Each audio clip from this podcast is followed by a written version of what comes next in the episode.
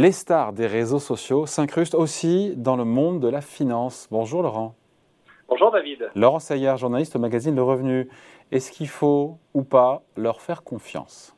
Ah, alors grande question. Écoutez, quand il s'agit de Nabila euh, qui donne des conseils sur le Bitcoin, euh, vous imaginez ma, réponse. Quand c'est Elon Musk qui fait euh, bondir le cours d'une entreprise que personne ne hein. connaissait, c'est pas tout à fait pareil. Mais c'est vrai que la question, c'est est-ce qu'on peut faire confiance à des gens qui s'autoproclament euh, finalement conseillers financiers alors que vous êtes sur YouTube ou Twitter? Ah, C'est vrai que dans l'univers que nous nous connaissons, celui de la bourse, euh, bon, c'est pas super. Quand vous avez des célébrités euh, de la télé-réalité comme Kim Kardashian aux États-Unis hein, ou Nabila comme en France, comme je, je le citais, qui sont payés en fait pour faire de la promotion de, de sites de trading de crypto-monnaies Là, évidemment, euh, on n'est pas très à l'aise. Alors, ceux qui sont quand même des professionnels du monde de la bourse et qui sont quand même des traders, des analystes un peu stars des réseaux sociaux, ils n'aiment pas trop ce vocabulaire d'influenceurs. Parce qu'en fait, eux, ils utilisent euh, Internet et les réseaux sociaux comme un outil. Donc, c'est un outil de partage. Ils préféreront dire qu'ils ont une communauté euh, active de passionnés et qu'ils échangent d'ailleurs plutôt des convictions que des conseils pour euh, notamment pour les problèmes de conformité. C'est mieux de dire des convictions. On joue pas sur les mots pour le coup là, non? Oui, alors un petit peu, mais bon, vous vous souvenez, David, de cette histoire avec euh, l'américaine euh, Cathy Wood, avec son, son fonds technologique Arc Innovation, qui avait complètement chuté en 2021. Eh bien, elle a quand même toujours plus d'un million de followers. Elle a en fait des gens qui ont réinjecté de l'argent dans le fonds Arc, comme il s'appelle. Et bon, c'est quand même, ça veut dire c'est perturbant, c'est perturbant. Juste un truc, je pense à Elon Musk. Euh, c'est surtout lui qui s'est illustré. Oui, alors le patron de Tesla, de SpaceX et, et, maintenant euh, très bientôt de Twitter. Euh, évidemment, forcément, on est obligé d'être attentif à ces, comportements parfois un peu fantasques. Hein. parce qu'en fait, quand lui fait un, un, tweet, il y a 65 millions de followers derrière. Donc forcément, ça a créé dans certains cas des décalages de cours d'action à la bourse. Vous vous souvenez, David, de cette histoire l'an dernier lorsqu'il voulait inciter les gens à utiliser plutôt euh, l'application Signal à la place de WhatsApp? Et en fait, il avait fait bondir le cours d'une entreprise texane qui, a le même nom, qui s'appelle Signal, mais dont personne n'avait jamais entendu parler. Il y a deux autres exemples de ce type. Ah, c'est des coups très médiatiques, mais euh, voilà, il faut, il faut en tenir compte parce que on, on sait qu'il euh, y a une explosion du phénomène d'influence en bourse. Alors, on va appeler ça, on va dire, le trading social. Voilà il y a un marché, il y a un marché d'influence. Il y a même des agences qui, qui essayent de l'évaluer quantitativement, hein, ce social trading. En gros, c'est quoi? Ben, C'est qu'un investisseur particulier, tout comme il lit, euh, voilà, il peut lire euh, le revenu, il peut regarder le site euh, Boursorama, ben, il va se laisser inspirer, euh, il va caler des choix d'investissement ou sa stratégie sur celle d'un autre investisseur finalement, qui, qui, lui met en avant des informations financières. Ça peut être des analyses de marché, des propositions de stratégie d'investissement, ça peut être parfois des signaux de trading. Hein. C'est une tendance de fond, pardon, il y a une tendance de fond ou pas, honnêtement?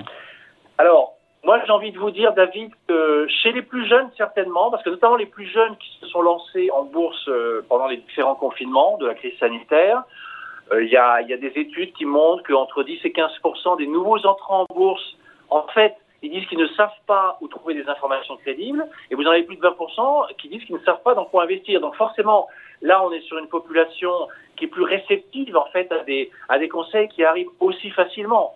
Hein, et l'offre, elle foisonne parce que vous avez, vous avez des dizaines de chaînes YouTube, vous avez des, des, centaines de comptes Twitter ou Instagram qui proposent des conseils, des formations, euh, des techniques pour faire fortune, etc.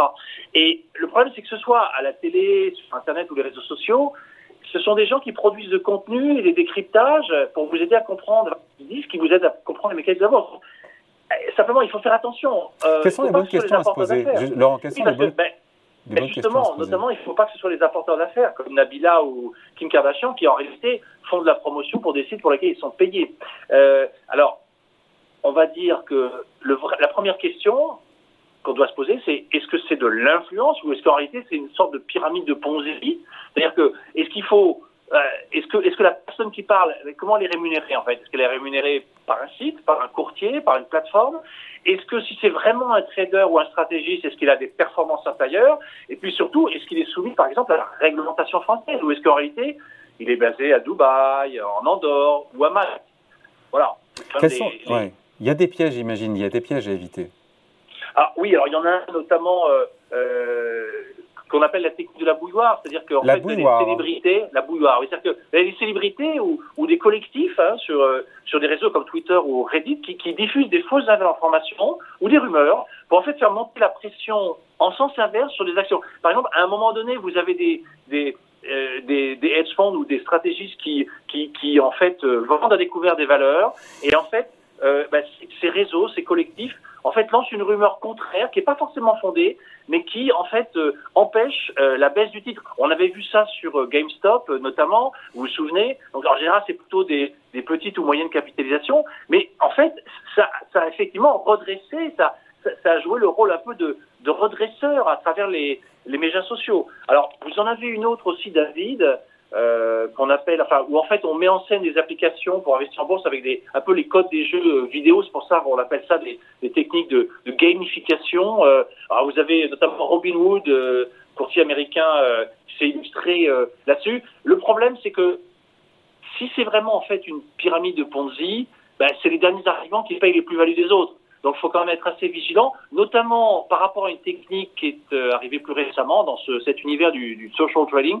C'est le copy trading. Vous copiez, ça consiste à copier automatiquement et en temps réel les positions qui sont prises par un trader. On parle un peu de, de, de, de trading miroir. C'est-à-dire que, et là, le problème, c'est que euh, vous pouvez avoir effectivement des effets un peu massifs de gens qui répliquent ça et vous avez des acteurs qui sont présents sur ce marché, euh, dont un euh, pro projette prochainement de, de s'introduire en, en, bourse au Nasdaq. Donc euh, voilà, on est obligé, disons, d'être vigilant là-dessus.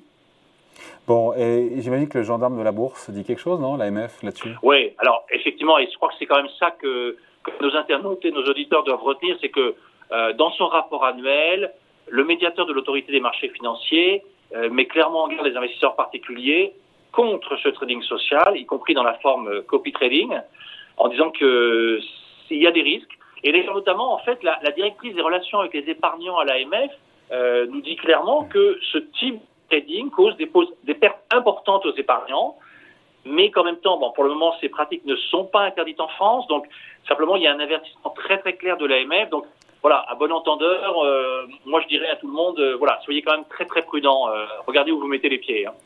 Soyez prudents, euh, venez sur Boursorama et lisez le revenu. Qu'est-ce qu'on voit cette Absolument. semaine Qu'est-ce qu'on peut lire? On va la couverture. Alors, euh, donc on a, on a en couverture euh, ben, bah, ce, ce très beau dossier, voilà, ce très beau dossier qui a été fait par notre journaliste euh, Jean-Jacques Manceau. Et puis, on, on, on, revient aussi justement sur l'univers des crypto-monnaies et toutes les alertes qu'il faut faire sur les, les, arnaques, les arnaques possibles, là aussi avec un, un échange avec l'AMF. Et c'est d'autant plus d'actualité qu'elle ben, dévisse et nous, nous avons toujours été très réticents, nous avons toujours alerté euh, nos lecteurs sur les, les méfaits, les risques d'arnaque sur euh, ces actifs spéculatifs qui se nomment crypto-monnaies mais qui ne sont pas des monnaies, justement. Voilà, à lire tranquillement ce week-end dans le revenu. Merci Laurent. Bon week-end. Merci David. Ciao. Bon week-end.